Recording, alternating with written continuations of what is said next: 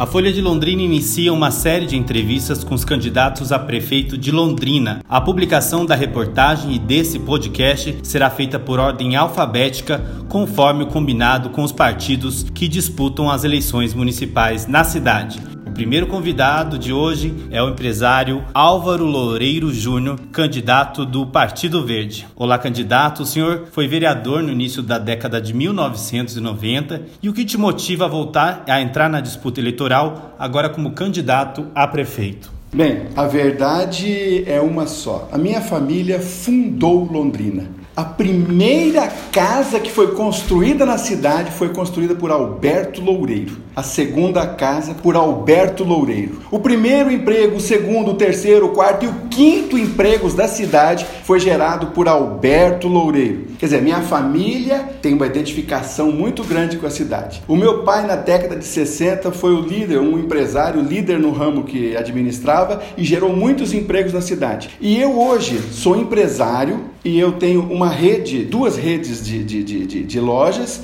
de, do, do mercado de papelaria e eu gero também muitos empregos na cidade. E eu acho que chegou a hora da gente dar uma contribuição para a cidade de tudo aquilo que a gente tem para oferecer e que a cidade precisa. E a gente tem observado que o caminho que está se trilhando não é o caminho que deveria se trilhar.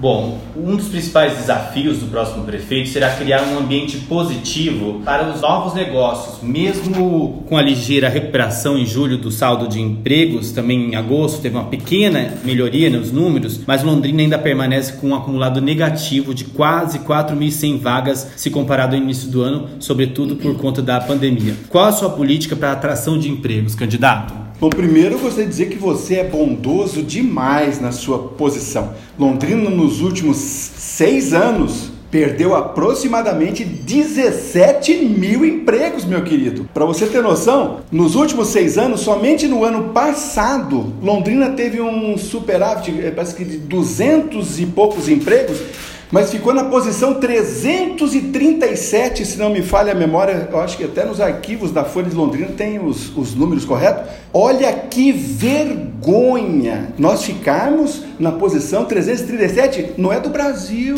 é do Paraná que só tem 399 municípios. Primeiro, que farei? Eu, no meu plano de governo, o meu desejo é buscar 20 mil empregos redistribuir para a cidade aquilo que perdeu, 17 mil, e devolver pelo menos uns é, aproximadamente 20% do que se perdeu, que seria um grande feito. Veja, isso é, uma, é, é, um planejamento, é uma meta, não significa que vou atingir, porque eu não gosto de falar em verdades, é, vou lutar por isso. Vou é, incentivar indústrias a virem para Londrina, oferecendo toda a infraestrutura, vou oferecer uma isenção de 10 anos nos impostos. Agora eu faço uma pergunta para você: quanto que uma indústria gigante paga de impostos em Londrina? Nada, ela não está aqui. Se eu der 10 anos de isenção, eu não estou dando, eu não estou fazendo nada porque ela não está fazendo nada hoje para mim. Se eu trouxer para cá, ela vai gerar emprego, vai gerar riqueza e renda. Se nós colocarmos pesquise Araucária, uma cidadezinha pequenininha aqui no Paraná, tem cento e poucos mil habitantes. O PIB gigantesco, um PIB que quase quatro vezes o PIB de Londrina. Por quê? indústrias. É, Londrina perde no PIB para Cascavel, Maringá, São José dos Pinhais, Araucária, vários municípios, né? Está muito atrás. Não, Londrina é uma vergonha. Para que você tenha noção, Londrina já teve no, na década de 1960, quando meu pai é, era líder no ramo dele, Londrina tinha o terceiro maior aeroporto em movimento do Brasil do Brasil, ganhava de Brasília, Salvador, Curitiba. Curitiba nem existia perto de Londrina. Tanto o movimento, Londrina chegou a produzir 51% do café do mundo e chegou a se tornar a capital do mundo. Como que uma, uma cidade luz, luz, uma cidade que tem luz, pode afundar como afundou e como está afundando? Olha as filas nos hospitais, as filas por consultas, olha como está a nossa saúde, um caos. Você sabe por que nossa saúde está um caos? Me perdoa, sei que não estou dando tempo para você falar até, claro. é, mas eu gostaria de explicar algumas coisas. Cada empresa, cada escolinha, eu tinha um empresário que tinha uma escolinha, ele quebrou, não teve aula o ano inteiro, ele quebrou. O que, que ele fez? Primeira coisa, cortou custo, cortou o sistema dele, pagava lá um plano de saúde, ele não paga mais. O que, que aconteceu com ele, com a família inteira dele, 5, 6, 4 pessoas? Migraram para onde? Sistema Único de Saúde. Os 17 mil empregados que tinham um bom emprego, o que, que aconteceu com eles? Migraram para onde? Sistema Único de Saúde. Gente, as nossas filas, hoje nós, nós estávamos debatendo as filas nos é, para consulta e fila para exame médico. Não adianta fazer mutirão, gente. Não adianta fazer mutirão. Sabe como que a gente tem que fazer? A gente tem que produzir renda e riqueza, porque eu, como empresário, eu tenho condições. Eu pago particular todos os meus exames, minha esposa, minha família, todos. Nós somos empresários, nós pagamos particular. O hospital precisa de clientes particulares. Se o hospital ficar só com o SUS, ele quebra. Santa Casa, Evangélico, Hospital do Câncer, qualquer hospital que fica só com o SUS, ele não aguenta, ele não consegue pagar a despesa. O SUS paga mal, mal, mal. Nós precisamos gerar riqueza e renda para pegar aqueles clientes do SUS que estão na fila e trazê-los. Ó, oh, você está ganhando agora 20 mil, você pode pagar particular. Ou você está numa empresa multinacional, que uma indústria, essa indústria tem um plano de saúde maravilhoso. Nós temos Unimed, nós temos hospitalar. Quantos planos de saúde nós temos? Olha, eu sou síndico de um prédio. Desculpa, eu estou tomando teu uhum. tempo, mas eu sou síndico de um prédio. Os meus empregados, os empregados do prédio que, que eu administro, eles têm o Secovmed. Eles não vão para a fila do SUS. Nenhum prédio de Londrina manda os seus funcionários para a fila do SUS, porque tem um plano de saúde. Você não Como acha você pretende reverter isso para atrair indústrias, para melhorar o PIB e melhorar, consequentemente, essa questão de saúde? Olha, se a gente trouxer indústrias, uhum. trouxer emprego para a cidade. Só um detalhe: cada emprego que você gera e a pessoa gasta na cidade, o dinheiro gira oito vezes. Se você, é, é, por exemplo, o Bolsonaro dá lá 600 reais para a pessoa, girou só duas vezes. É o dinheiro que foi para o supermercado, a pessoa que atendeu e mais nada, acabou o dinheiro. Nós temos que gerar o dinheiro dentro da cidade, produzir. Sabe por que, que uma roda tomba? Porque ela está parada. Mas se a roda girar, sabe o que, que acontece? Ela não tomba. Então nós temos que fazer girar o dinheiro na cidade de Londrina. Olha o absurdo: constrói-se um viaduto com mais de 18 milhões de reais para Maringá. Maringá construiu o viaduto. Londrina não tem empresa? Gente, é só você colocar no edital. Somente participa de licitação empresas com sede em Londrina, que tenha empregados em Londrina e que tenha plano de saúde para os seus funcionários. Se não tiver plano de saúde para os seus funcionários, não participa da licitação. No meu governo, empresa que não tiver funcionários com plano de saúde não vai mamar na teta da prefeitura. Acabou. Mas isso não pode gerar também um custo maior na obra? Porque quando maior a concorrência, menor o custo da obra. Pelo contrário, nós vamos gerar riqueza em Londrina. O dinheiro vai permanecer em Londrina. Quantos milhões saíram? Comprou? É, é, é. Veja para onde vai o dinheiro. Bom, o dinheiro, o dinheiro, as coisas que acontecem no submundo que precisam acabar, acontecem lá. Por isso que eu não participo. Se a gente fizer as coisas nas claras, as claras, não vai subir o preço não. Pelo contrário, vai reduzir o preço. Vai ser uma benção para a cidade. É o seguinte, você precisa de qualidade de vida. Se a tua empresa te dá um plano de saúde decente, que você tenha médico, cirurgia, tudo, você trabalha mais feliz, vai diminuir os teus atestados médicos e a cidade vai produzir muito mais. Vamos mudar um pouquinho de assunto, vamos falar mais também que afeta na economia. Desde 2017 se arrasta na Câmara de Londrina o debate sobre o plano diretor participativo. Como o senhor tem acompanhado esse debate e quais os gargalos mais importantes a serem resolvidos no planejamento urbano? Olha, o plano diretor de Londrina, ele precisa ser estudado de uma maneira muito cautelosa. Aí você fala em plano diretor participativo. Uma construtora compra um, um, um, imóvel numa, num ZR que não é o ZR que ele possa fazer a sua obra, depois chega na, na, na Câmara de Vereadores e pede para os vereadores mudarem o zoneamento, colocar o zoneamento que lhe interessa, fazendo ele ganhar uma fortuna considerável e transformando o nosso plano diretor num lixo. Uma coxa de retalho. Um lixo, não é coxa de retalho. Eu vou falar que o nosso plano é um lixo.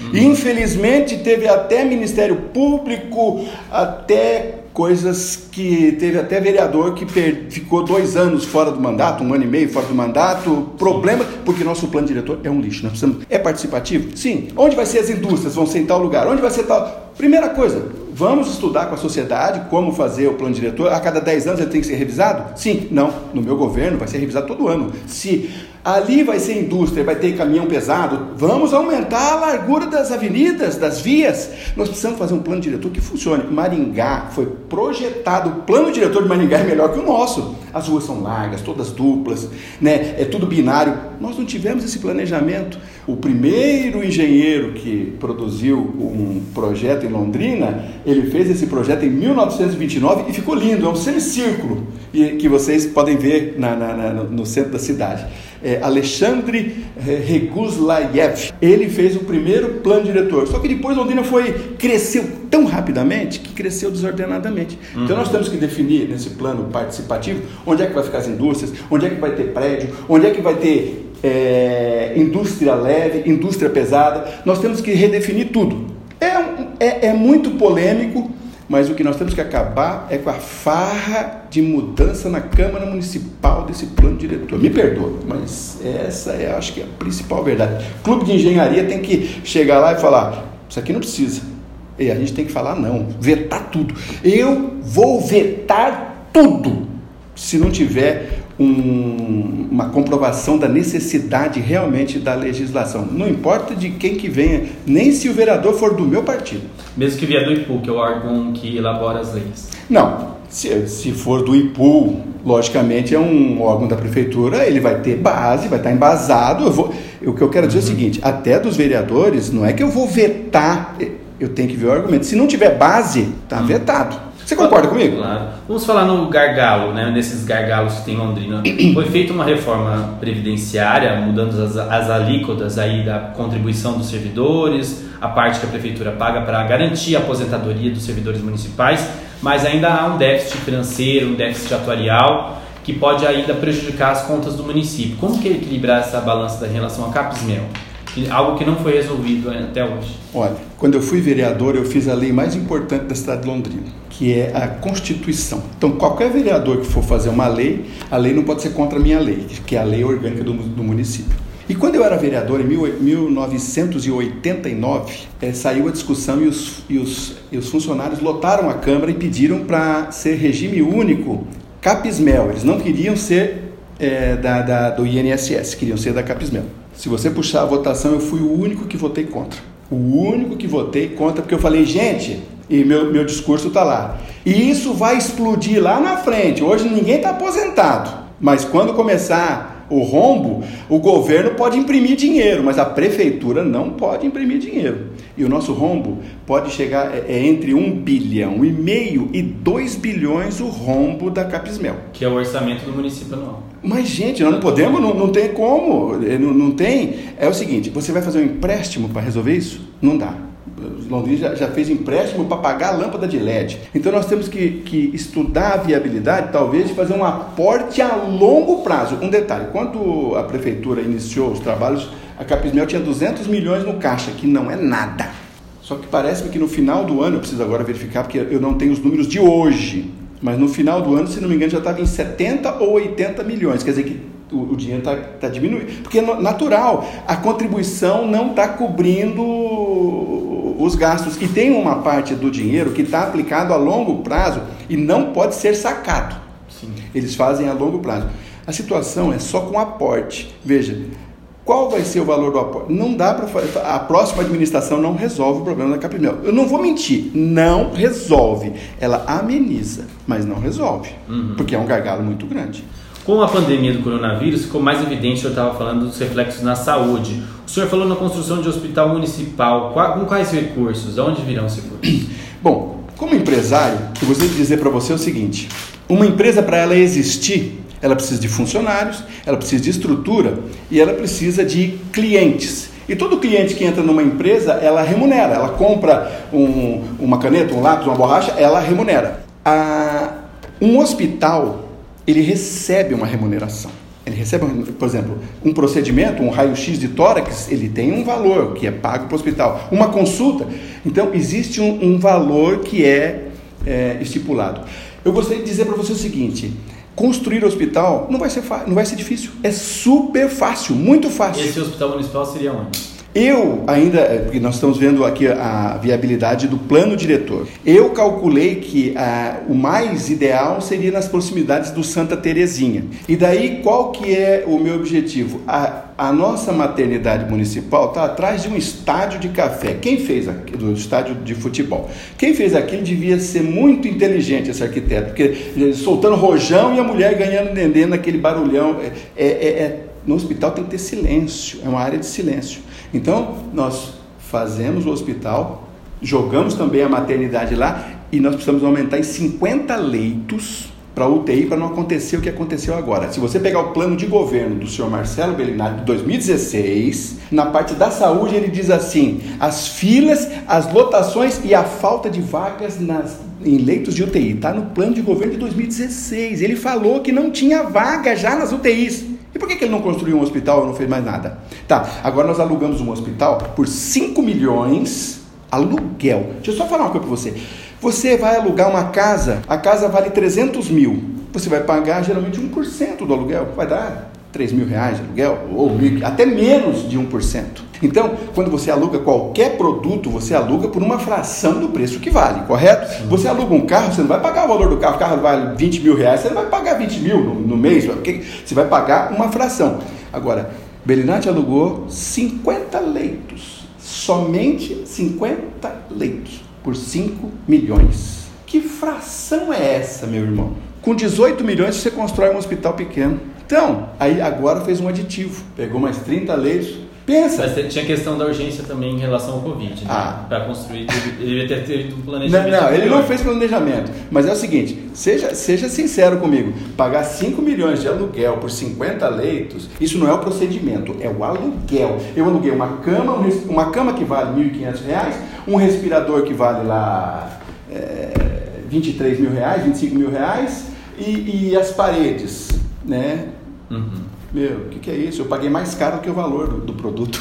Você entendeu? E o procedimento é o seguinte, isso é só aluguel. Você aluga um carro, mas se você deixa ele na tua garagem, meu filho, você não gastou gasolina, o problema é seu, você vai pagar o aluguel do mesmo jeito. Alugou o leito, não usou o leito, vai ter que pagar o aluguel. Mas se usar o leito, tem que remunerar. É 800 reais a diária da UTI, mas como é Covid, o governo está dando uma bonificação de dobrar o valor, então paga 800. Vamos falar, a gente tem outros assuntos na educação, cultura, ainda falar da assistência social, para a gente fechar aqui com o nosso podcast. O senhor é, prometeu implantar educação em tempo integral no seu plano de governo. Outros governantes já prometeram isso. Há viabilidade? Nós temos um orçamento na prefeitura de 2 bilhões e 53 mil reais aproximadamente. Tudo depende daquilo que você destina para a área da educação. Então, nós podemos destinar um valor suficiente para manter a criança na escola o tempo integral. Um detalhe: quando você coloca uma criança na escola o tempo integral, você reduz a, a, incidência de outros fatores que podem acontecer na sociedade. Uma criança na rua é, pode até ir para o mau caminho, ter, as influências, mas ela está na escola, ela está aprendendo, ela vai sair cansada da escola, vai para vai casa alimentada, ela almoçou, ela tomou o café da tarde, ela jantou e ela vai para casa só para descansar. E um detalhe, eu, você está muito bondoso comigo, você tem que meter o pau, porque eu não falei só isso não. Vou dar aula de música, aula de dança, aula de. de, de como é que é? Nós vamos ter um, é, um conservatório musical. Vamos, eu quero fazer para as crianças da minha cidade o que eu faço para as minhas filhas. E a cidade pode oferecer isso. Hum, basta ter, basta ter gestão. Você tem que saber. Olha, por que, que eu sou líder no meu ramo? Por que, que cadê bom livro? Cadê acadêmico? Por que, que eles não estão aí? Olha, tudo que você quer, você faz. Ah, eu tenho uma pergunta de cultura. Você falou que é import, é, considera importante essa questão cultural. A editora de cultura da Folha de Londrina, Célia Musilli, ela quer saber qual a importância do PROMIC para o candidato e já que o projeto representa uma força motriz da cultura da cidade, ela quer saber se o senhor pretende dar continuidade ou não ao programa. Olha, nesse caso eu gostaria da participação dela, gostaria que ela me desse a, a, sugestão e aquilo que ela gostaria que eu fizesse se eu for eleito. E como eu te, a, a Folha tem uma credibilidade muito grande, aquilo que ela passar para mim eu vou adaptar como meu plano de governo. O senhor, o senhor continuaria um projeto como o Promic, que é de incentivo à cultura, com subsídios Olha, e tal para é, os grupos é, é, artísticos não, da cidade? Na verdade, Olha, nós temos que fazer é, é, é, projetos, nós temos que trazer e fomentar a cidade. Nós temos que fomentar. Só que para isso eu preciso que pessoas. Porque nesse campo eu, eu não domino. Sim. Eu sou empresário. Então, eu não queria emitir um parecer sem antes conhecer e sem que ela participasse para mim, porque se eu, se eu não domino, eu sou honesto em dizer: não domino esse campo, uhum. mas quero dominar. Me ajude a trabalhar nesse campo. Tem que falar a verdade. Nas questões sociais graves afloraram agora na pandemia. Em Londrina são, segundo o último censo, mil moradores de rua. Qual a sua política pública para a área da assistência social? Essa questão Bom, do morador de rua. Bom, primeiro, é, o morador de rua geralmente ele usa ou, ou ele é usuário de alguma substância química.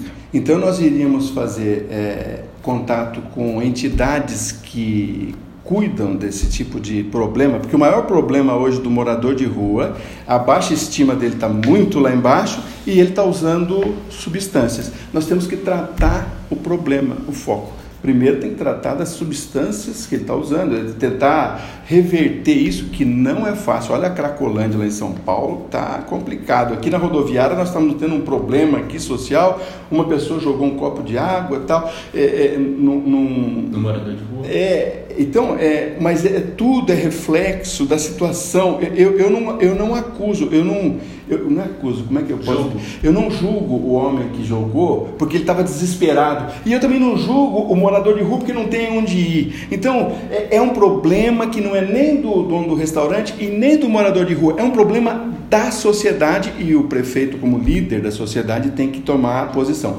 Então, primeiro, primeiro momento, tratamento desses pacientes. Num segundo momento, arrumar uma frente de trabalho para ver se a gente consegue colocar essas pessoas no mercado. Porque se você colocar eles no mercado, você consegue resolver boa parte do problema. Outra coisa que a gente não comentou, assentamentos. Porque essas pessoas, alguns até saem de assentamentos. Londrina tinha 72 assentamentos, parece que agora diminuiu para 60 e pouco, ou 60 assentamentos, mas nós temos assentamentos aí. Nós precisamos dar dignidade para essas pessoas. É uma pergunta que eu ia emendar em relação a essa questão social, porque também é que tem essa questão da saúde, da, dos usuários de droga, mas também a falta de habitação popular. O que fazer para oferecer moradias populares, já que a Coab se demonstra sem caixa necessária para novos empreendimentos? E o que fazer para a relação da especulação imobiliária, que mantém grandes terrenos vazios aqui e empurra esses conjuntos habitacionais para muito para a periferia, às vezes são feitos lugares que não tem posto de saúde, não tem é, escolas, que também acaba gerando mais custo para fazer tudo isso. Concordo com você, mas no meu plano de governo eu, eu tenho é, é, é inovador. É o seguinte, eu quero fazer não é não é mutirão, mas eu quero contratar o próprio a própria pessoa que vai ter a casa, eu quero contratar aquelas pessoas para fazerem as suas casas. Como que eu faço para comprar um automóvel quando eu não tenho dinheiro para comprar um automóvel? Como é que eu faço? Eu faço um financiamento. Consórcio. Um consórcio, não, mas é, tem que, para ser rápido tem que ser um financiamento. Eu faço um financiamento. Tá, eu vou pagando, vou pagando. Quando eu termino de pagar o financiamento, o que, que eu posso fazer com o carro? Vender o carro. Então, o que, que nós vamos fazer? Nós vamos financiar essa, essas casas e nós vamos construir uma casa digna, uma casa linda, bonitinha, de laje, com, todas a, com toda a infraestrutura é, para usar a luz solar para diminuir custo com energia, tudo que for sustentável que nosso partido defende, nós vamos fazer. E o detalhe, nós vamos colocar móveis embutidos, nós vamos dar a casa mobiliada para a pessoa. Com isso, o dinheiro já vai estar embutido no financiamento. Com isso, nós vamos fazer o quê? Nós vamos gerar emprego e renda na cidade. Porque nós vamos comprar onde esses móveis? Aqui na cidade. Móveis Brasília, Casas Bahia. Nós vamos comprar aqui na cidade. Vamos fomentar o mercado aqui na cidade. Nós vamos agitar a cidade, nós vamos revolucionar a cidade. Nosso PIB está em torno de 18 bilhões e 900, se não me engano. Nós temos que jogar nosso PIB para 25 bilhões no final do meu mandato, se eleito for. Tá certo, candidato. Eu preciso encerrar porque o nosso podcast é de 20 minutos. Já está passando aqui dos 26. Me Obrigado. Me e queria só suas considerações finais, 30 segundos para os nossos ouvintes aqui também do podcast da Folha de Londrina. Eu gostaria de agradecer a Folha de Londrina pelo convite e para todo aquele que é leitor ou está vendo pela internet. O nosso nome está é, em apreciação. Deus me deu um grande presente. Como eu amo tanto a minha cidade, Ele me deu um número 43. Quem ama Londrina, vota 43. Tá certo, obrigado.